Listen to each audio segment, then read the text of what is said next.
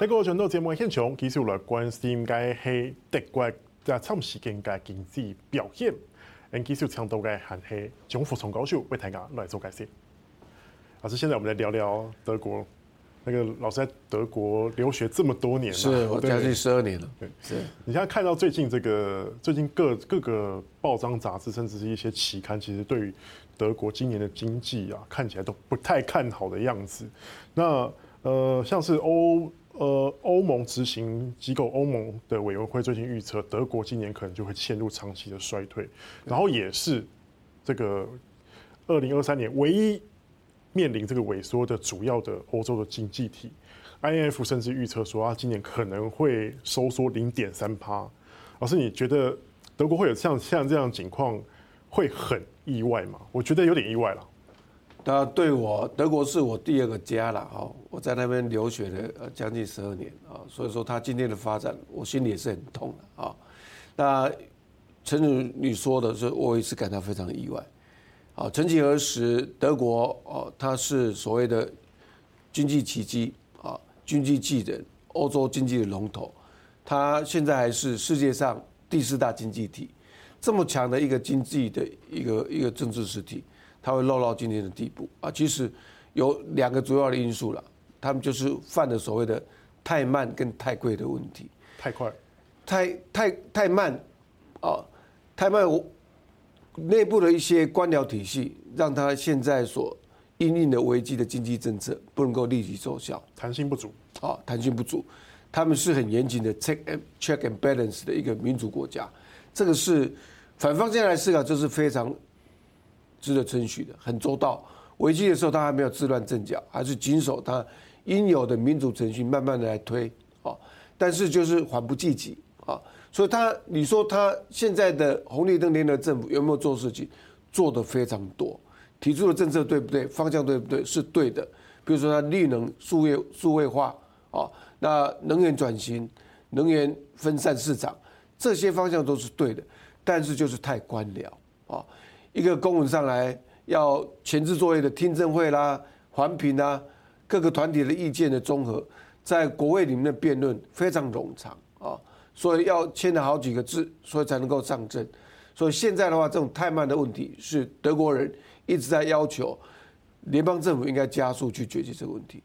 第二个是非常严重太贵的问题，经济的发展成本是决定胜负的。你太贵没有竞争力，所以德国企业出走了非常多哦。那太贵，我举个例子，我们最关切的就是电电费，电费德国一度电费大概是。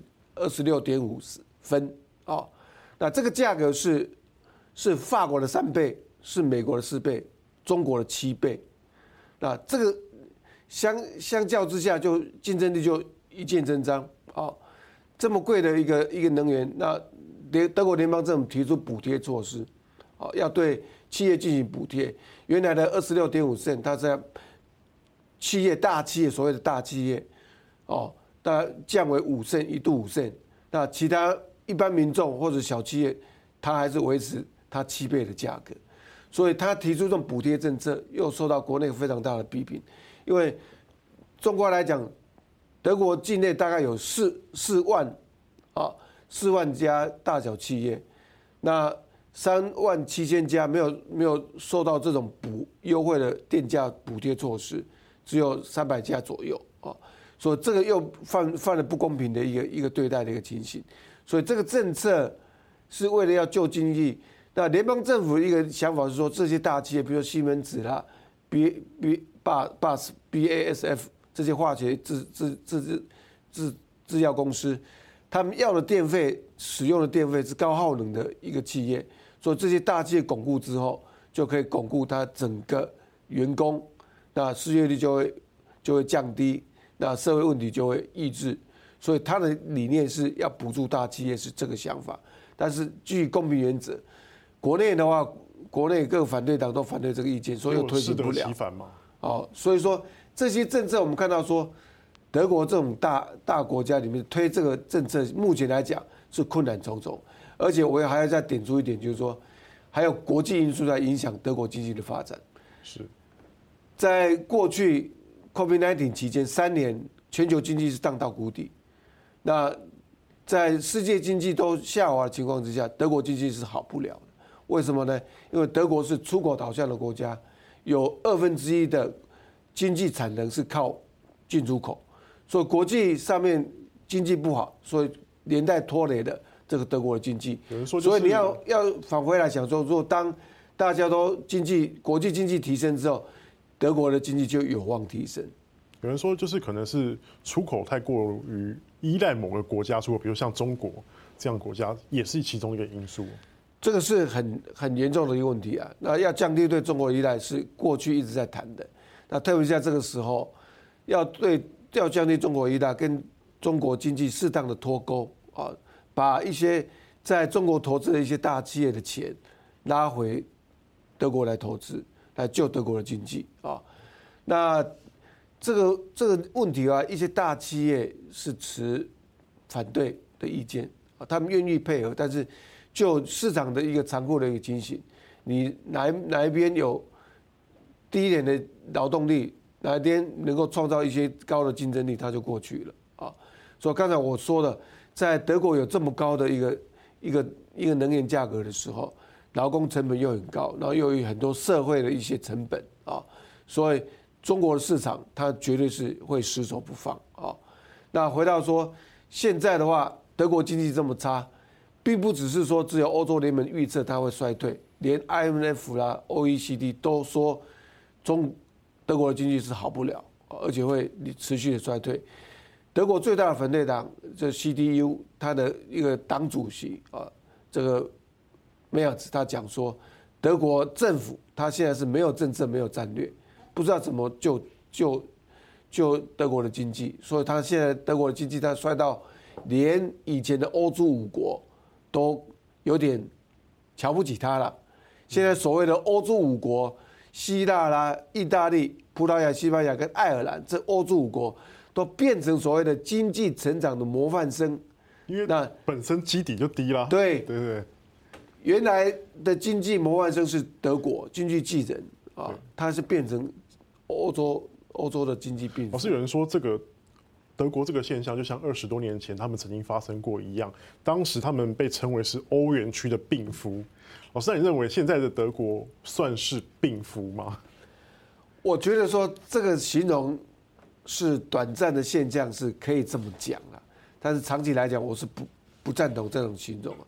德国它的经济底子是很很坚强的啊，它在二零零八年雷曼兄弟事件爆发的欧债危机的时候。他凭着他坚强的制造业啊，一枝独秀，成为欧元区里面唯一的经济成长的国家，也拯救了欧洲五国。欧洲五国，它现在经济的成长，是因为这些国家都是发观光财，啊，是在三年的 COVID-19 的封锁期间，现在报复性旅行都到这些欧洲五国国家里面去，去啊旅行啊，创造很多的一个观光产业，那。除此之外，这些欧洲国的国家里面，他们所采取的啊这些因应经济危机的措施，相对于德国是比较有弹性的啊。比如说，他们在西班牙里面，他们一些工时的调整，一些工会的一个协调啊，那这些的话，补贴政策的释放啊，那这个又投射到德国对补贴政策的一个采用，又又局限于他们政策跟面子问题。以及看他们官僚程序的问题，在德国人他们他们自己形容说，为什么联邦政府不快速补贴撒钱下来？那有两个障碍啊，第一个就是程序上的障碍啊，第二个就是说这些钱啊，现在的话就遇到联邦政府里面啊，自民党这掌掌管财政部长财政部长林德呢他的卡位啊，林德呢。财政部长认为说，现在要回归到啊紧缩赤字的一个阶段啊，因为过去太多花太多了，又要一千亿的国防特别预算，两千亿的这是 COVID-19 的一些一些钱，现在又要拨一笔钱来补贴这个能源，他认为说这样赤字会扩大，那他对选民无法交代，所以他他坚持现在补贴。要有限度，而且要减少数量，不许像不行像美国拜登政府一撒下去，签个字就是三千七百亿美元的补贴，所以这个做法是跟欧洲跟德国是不太一样的。美国总统制的国家里面，拜登总统他可以可以这样觉醒下去，拨这一笔巨款出出来补贴，但是德国他要补贴，一来就是钱的啊绑手绑脚的问题，二来又卡在他是欧盟的会员国，必须受到欧盟补贴政策的限制，又不能够肆意妄为啊，所以说总归来讲，德国现在经济的衰退了，有内部跟外部很强烈的啊负面因素的影响，那会不会把它打到说所谓经济的病夫啊？那我认为它起死回生的机会是有可能。看现在德国经济下滑嘛，那其实也影响到整个欧盟的今年的经济的展望，都整个往下调了。那大家说就是欧盟欧洲的经济可能指标就是看德国了。那德国自己认为说他们在年底今年年底到明年年初之际会有一个好转。老师，那你怎么评估？我觉得说，德国现在经济不好的希望又在于很有自信的联合政府。这怎么讲？联合政府刚才我觉得联合政府他一些做事，你互相吵架嘛。啊，财政部长卡经济部长的补贴能源政策啊，那环境部长绿党来卡这个财政部长的一些一些开放经济的作为，说卡来卡去，说这个吵架的联合政府一直是被诟病的。但是对于未来经济展望，联合政府，德国联合政府是非常有信心的，特别是 Olaf Scholz 这位肖肖志总理，他在接受媒体记者访问的时候，他拍胸脯保证说，在二零二三年下半年、二零二四年上半年会有经济经济会起飞，因为他认为现在所推行的经济政策、能源政策是走在正确的道路之上。那一个政策的一个发酵需要时间，对，现在只是阵痛期啦，是，所以说要等它发酵。是，这是联合政府总理的一个解释。那这么有自信的一个政府，我相信它的动力是是会为未来的德国经济带来一些正面的影响。是，那这个政府会不会太有自信？老师，挑战在哪里？这不只是我们在怀疑了啊。那在德国国内的一些在野党啊，是持非常。怀疑的态度啊，甚至有很多大部分的百分之大概七成左右的的德国人民认为，现在联合政府是啊治理不是不良的，是不好的政府的，所以他有这么自信啊，我们给他拍拍手，但是他能有多少作为啊，就还要看一些国内国外因素的一些配合。是，好，老师，谢谢今天的分析。要再今天的节目内容哦。咁落嚟睇时间收看，诶，廖启生，诶，下次礼拜再会。